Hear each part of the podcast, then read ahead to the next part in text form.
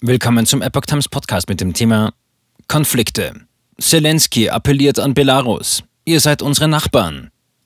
Ein Artikel von Epoch Times vom 27. Februar 2022. Belarus ist als Nachbarland von Russland und der Ukraine ein wichtiger strategischer Punkt für Putin. Von dort hat Russland nun zwei Raketen abgeschossen. Zelensky appelliert an die Nachbarn.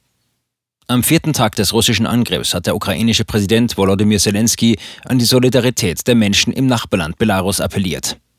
Von ihrem Gebiet aus schießen die Truppen der Russischen Föderation Raketen auf die Ukraine, sagte Zelensky am Sonntag in einer Videobotschaft. Von ihrem Gebiet aus werden unsere Kinder getötet und unsere Häuser zerstört.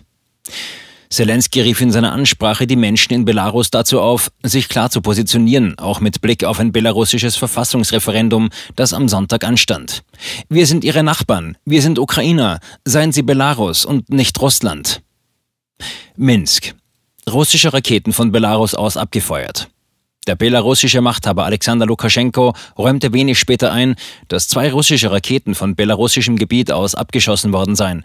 Belarus selbst habe aber keine Soldaten und auch keine Munition in der Ukraine, betonte er.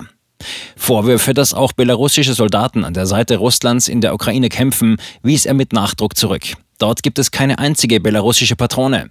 Allerdings helfe Belarus natürlich den Russen. Verwundete würden versorgt.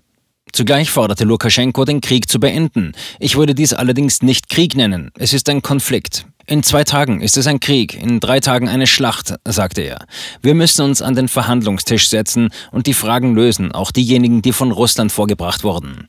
Er betonte, Russland sei zu Verhandlungen in der belarussischen Stadt Gomel bereit.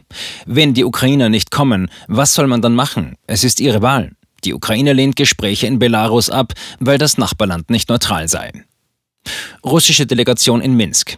Eine russische Delegation ist nach Kreml-Angaben für Verhandlungen mit der Ukraine nach Belarus gereist. Gemäß der getroffenen Vereinbarung seien Vertreter etwa vom Außenministerium, Verteidigungsministerium und von der Präsidialverwaltung in der Stadt Gomel eingetroffen, sagte der Sprecher von Präsident Wladimir Putin, Dmitri Peskov, am Sonntag der Agentur TASS zufolge. Wir sind bereit, diese Verhandlungen in Gomel zu beginnen, sagte Peskov.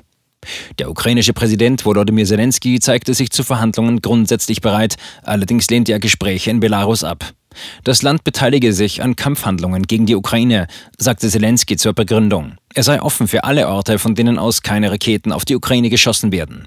Er habe Warschau, Budapest, Istanbul und Baku als Verhandlungsstädte vorgeschlagen. Ein Berater Zelenskys hatte die russischen Angaben als Taktik zurückgewiesen. Der Kreml teilte weiter mit, eine Delegation sei am Freitag zu Verhandlungen in die belarussische Hauptstadt Minsk gereist. Die ukrainische Seite habe sich aber nach einer Pause nicht mehr gemeldet. Daraufhin seien die Angriffe in der Ukraine wieder aufgenommen worden. Kreml. Krieg fortsetzen, trotz möglicher Verhandlungen.